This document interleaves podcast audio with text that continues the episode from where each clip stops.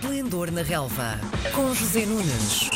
À segunda-feira converso com José Nunes, hoje em, do ponto de vista técnico um bocadinho diferente. O nosso José Nunes está meio adoentado, mas mesmo assim não quis deixar de não participar. Alô, bom dia. Bom agora sim, estou a ouvir. Ainda não fiz pergunta nenhuma, mas faço agora. Uh, ontem tivemos pela primeira vez uh, na história daquela competição, a Taça Libertadores da América, disputar-se uh, no, na Europa, que é uma coisa estranhíssima, mas teve que ser assim por motivos de segurança. Foi um grande jogo de futebol, digo eu. Foi, foi um grande jogo de futebol e já agora o jogo é disputado em Espanha por motivos mais ou menos óbvios. Estamos a falar da América Latina, não é? Estamos a falar da América do Sul, há uma vertente hispânica muito forte, há muitos adeptos do Boca e do River na capital espanhola. E por outro lado há também uma componente comercial que não falhou de tudo isto. Creio que na impossibilidade do jogo de disputar em Buenos Aires,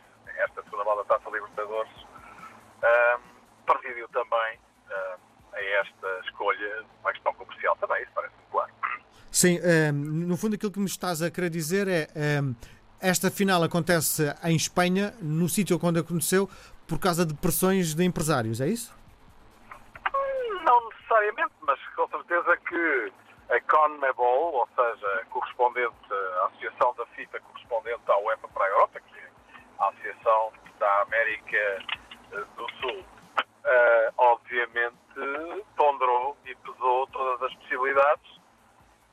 sentido de colocar a final num país que lhe fosse interessante, muito longe, é um facto. Uh, creio que estamos a falar de mais de 10 mil quilómetros de distância, que é uma coisa impressionante, mas em todo o caso com uma envolvência muito grande em termos de direitos televisivos, em termos de adeptos. É impressionante o número de adeptos argentinos, tanto do Boca como do River, que se deslocaram a Madrid. Uh, bom, e há muitos argentinos uh, na Europa, como sabemos, é? portanto, tudo isso terá sido pesado e as coisas acabaram por correr muito bem do ponto de vista do espetáculo, porque foi efetivamente uma bela partida desta final da Libertadores, que é uh, a competição homóloga da Liga dos Campeões para a Europa, e pela primeira vez juntou nesse, nessa final duas equipas eh, que têm uma rivalidade histórica e, e enfim, uma, uma rivalidade exacerbada que chega ao ponto que vimos, não é? Diz, diz uma coisa, para quem não sabe, eh, esta, esta rivalidade é parecida do ponto de vista geográfico ao Benfica Sporting, não é? É, só que é amplificada por uma série de coisas. Em primeiro lugar, a Argentina é maior que Portugal. Em segundo lugar, estamos a falar enfim, de uma cultura muito agressiva. Não é que nós não estejamos a dar passos seguros no sentido de lá de chegar também, não é? Mas enfim, essa é outra história. Uh, mas, uh, sim, a realidade é diferente. Há havido coisas inacreditáveis de violência gratuita nestes jogos. Felizmente, que ontem, de uma forma genérica, se pode dizer que as coisas correram, correram bem. Muito bem, vamos. Em relação ao jogo, já, já agora deixa-me só dizer que, em relação ao jogo, o grande herói acaba por ser Juan Quintero, que o Porto, enfim, continua a manter emprestado. Não o utiliza, mas também não o vende Uh, acabou por decidir a final com um gol extraordinário, já no prolongamento. Esta final de quem pensava nunca mais acabar. Primeira mão, segunda mão, prolongamento, segunda mão adiada uh, por duas vezes e finalmente ela a ser disputada por Santiago Bernabéu e acabou em espetáculo com aquele grande gol de Intero uh, que não tem lugar no Porto, mas decidiu uma competição enfim, de grande dimensão ao nível da Liga dos Campeões do futebol europeu. Diz, diz uma coisa, estás a ser irónico, este jogador obviamente tem lugar em qualquer equipa portuguesa. Não sei, não sei. Eu achei sempre, e creio que os treinadores do Porto que uh, o orientaram, das várias vezes em que ele cá esteve, ele chegou muito cedo também, uh, provavelmente terão chegado à mesma conclusão. É um jogador muito uh, irregular, não é? Quer dizer, falta-lhe consistência. É um jogador precioso do ponto de vista técnico, tem apontamentos absolutamente extraordinários, mas o futebol da altíssima competição não é bem isso, ou, ou por outra, é um bocadinho mais do que isso. E vamos ver, esta final da Libertadores foi de facto um grande espetáculo. Em todo o caso, joga-se a um ritmo mais baixo do que se fosse uma final dos campeões europeus. Creio que estarás de acordo comigo, não é? Sim, é um sim. futebol diferente, não é?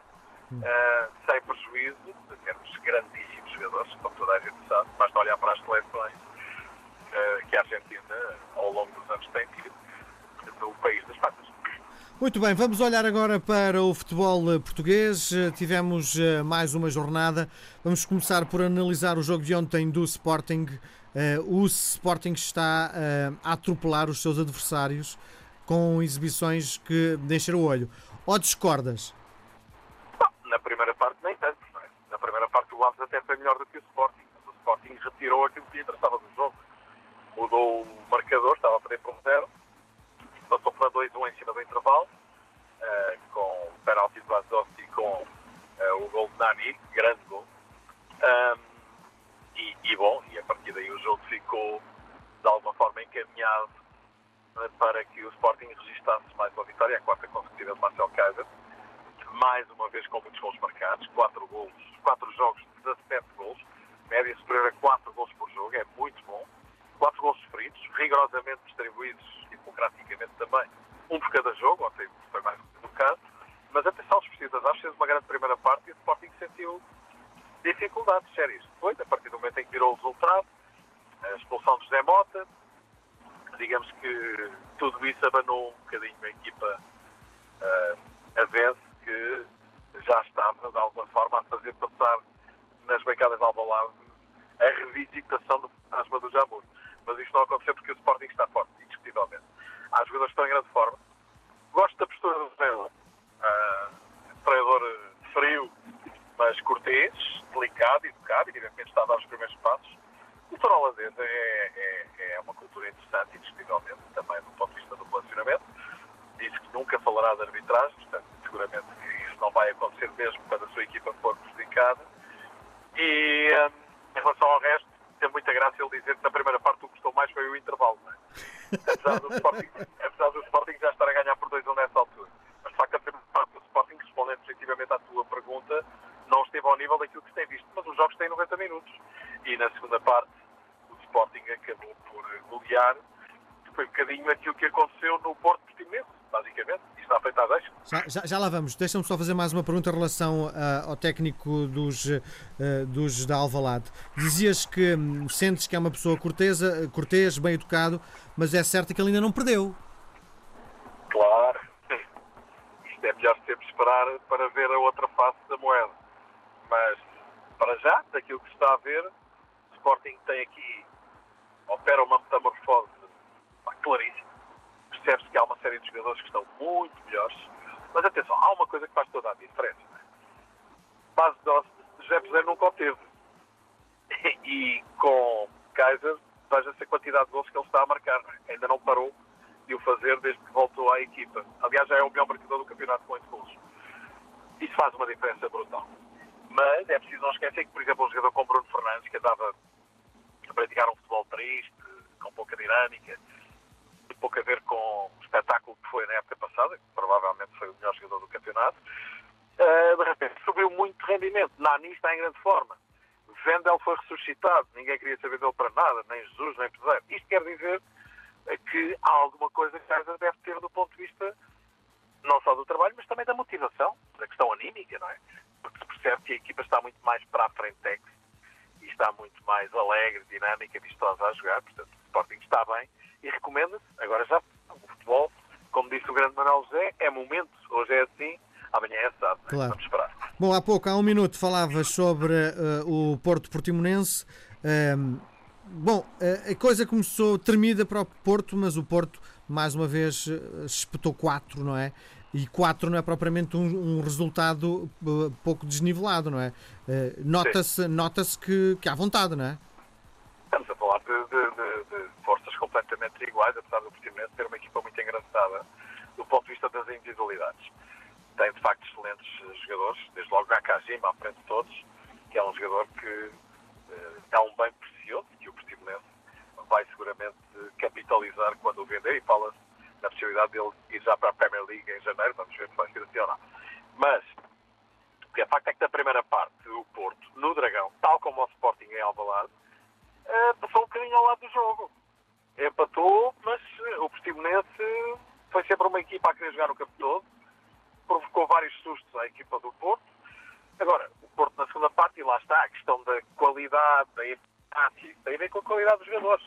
em dois minutos marca dois golos, em oito minutos marca três, assuntos arrumados, é? como é óbvio. Décima primeira vitória consecutiva do Porto, desde papel na luz, nunca mais parou. E, e, claro, a manutenção do primeiro lugar no campeonato, com dois pontos avanço sobre o Sporting, três sobre o Braga e quatro sobre o Benfica, uma vez que os quatro grandes ganharam todos. é? Vamos olhar para o Benfica. Ah, a pergunta que se faz é: a crise já lá vai?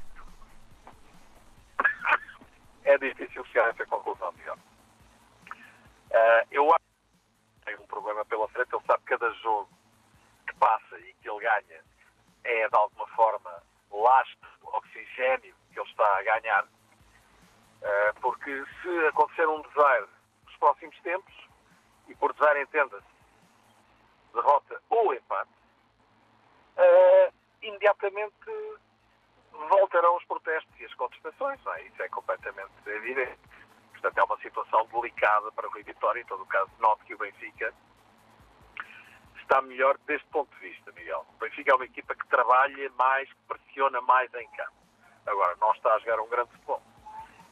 E jogou bem, jogou muito bem naquela meia hora da segunda parte com o Feirense. Aí sim, parecia aquele Benfica que vimos noutras épocas, a jogar em casa, a esmagar, a fazer do adversário, eh, enfim, um brinquedo quase, com aquele carrossel permanente, jogadas de alta velocidade, intensidade, aqueles triângulos à esquerda, à direita, com os médios mais ofensivos a apoiarem eh, os laterais e os médios de cada lado, Jetson um outro, Pizzi do outro, agora de um lado e Pizzi do outro. Agora, o que é que vimos do Benfica? Para já foi um jogo num registro muito semelhante àquilo que tinha visto no derby do Porto, Boa Vista Porto, na semana passada. O, o Vitória de Setúbal foi uma equipa muito agressiva, jogou nos limites, Uh, e, enfim, claro que com isso pretendeu, de alguma forma, não dar o mínimo espaço aos jogadores do Benfica, nem para pensar, quanto mais para executar. E a facto é que o Benfica faz até uma primeira parte razoável. O gol é um grande gol, uma grande jogada coletiva. Fez a Grimaldo, Jefferson, Jonas, fabuloso Jonas, aquele remate de primeira de chicote na passada. Uh, enfim, só está ao alcance de um grande jogador. Uh, Benfica poderia ter feito 2-0, recordo um pontapézinho com o oposto. O Vitória de Setúbal não teve presença ofensiva na primeira parte. Na segunda, as coisas começaram a mudar, mas nos primeiros 15, 20 minutos o Benfica teve oportunidades várias para fazer 2-0. Não o fez e, obviamente, deu vida ao Vitória de Setúbal, que não desistiu, uma equipa com muita fibra, que está a fazer um excelente campeonato e colocou dificuldades ao Benfica, que poderia perfeitamente ter perdido dois pontos a um minuto do fim, não fosse o Dinos ter feito uma defesa incrível naquele remate de Cádiz, que dava o empate ao Vitória e dali o Benfica já não saiu. Isso parece mais ou menos óbvio. Mas, pesando tudo aquilo que aconteceu, aceito a justiça de Vitória do Benfica, definitivamente responder que é que não, o Benfica ainda está um bocadinho convalescente uh, e Rui Vitória continua à prova. Só os resultados é que, de alguma forma, lhe podem dar mais tranquilidade. No final, Lito Vidigal faz, na conferência de imprensa, faz alusão a- aos homens de Setúbal, que são todos machos. Aquilo é um momento de humor? é? Olha, é assim, se quiseres falar das mulheres de Setúbal, podemos ir por aí. Muito bem. Muito bem, Mas Ricardo. em todo o caso, e por acaso são, são trigueiras e são bonitas e eu percebi bastante. Mas, hum, é assim, o que ele quis dizer é que é uma terra de trabalho e a, a equipa joga naquele registro operário. Basicamente foi isso que ele quis dizer. E, e de facto, o Vitória de Setúbal está a fazer um, um excelente campeonato, não há dúvida nenhuma. Muito bem. E o Benfica fica desejoso para levar lá três pontos. E o Braga não desarma, mais uma vitória em Tondela. Está muito bem a equipa da Abel Ferreira. Ah, perdeu um único jogo da forma que se sabe no Dragão com o Porto, num jogo em que até foi melhor e perdeu, como se sabe, praticamente no último minuto com aquele gol de Soares. E daqui a duas jornadas vamos ter um Benfica-Braga e aí Rui Vitória vai ter um grande teste pela frente. Isso é claro, não é? Muito bem. Antes de fecharmos a nossa conversa, uma pincelada para a Semana Europeia que começa amanhã? Não há nada de extraordinário, as equipas já estão estabilizadas, todas elas já sabem o seu próximo futuro.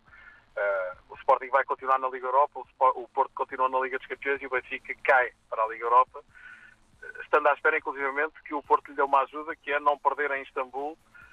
Se o Porto empatar ou ganhar, o Benfica será cabeça de série no sorteio dos 16 anos de final. E isto, repara, o Benfica aqui há uns anos era cabeça de série até na Liga dos Campeões, mas de facto aquilo que tem acontecido nestes últimos dois anos eh, com a performance da equipa do Rui Vitória, o ano passado uma lástima zero pontos em seis jogos, e este ano de facto as coisas não foram muito melhores, fizeram com que o Benfica perdesse e caísse lugares significativos nesse ranking. Mas em todo o caso vai ser uma semana mais ou menos sossegada para os três, eh, sendo que o Benfica obviamente está obrigado a ganhar ao AEK no Estádio da Luz, porque tem que acabar bem a, a Liga dos Campeões e de alguma forma tem que mostrar que o caminho das vitórias está recuperado. Dificilmente os adeptos do Benfica iriam aceitar mais uma exibição cinzenta em um resultado que não fosse a vitória neste jogo com uma equipa que tem zero pontos à entrada para a última jornada, como é o campeão grego. Muito bem. Nós voltamos a conversar na próxima segunda-feira. Um grande abraço e as melhoras. Muito obrigado, Miguel. Um grande abraço. Às segundas-feiras, José Nunes comenta a jornada desportiva. Esplendor na Relva, às 10h20, na RDP Internacional.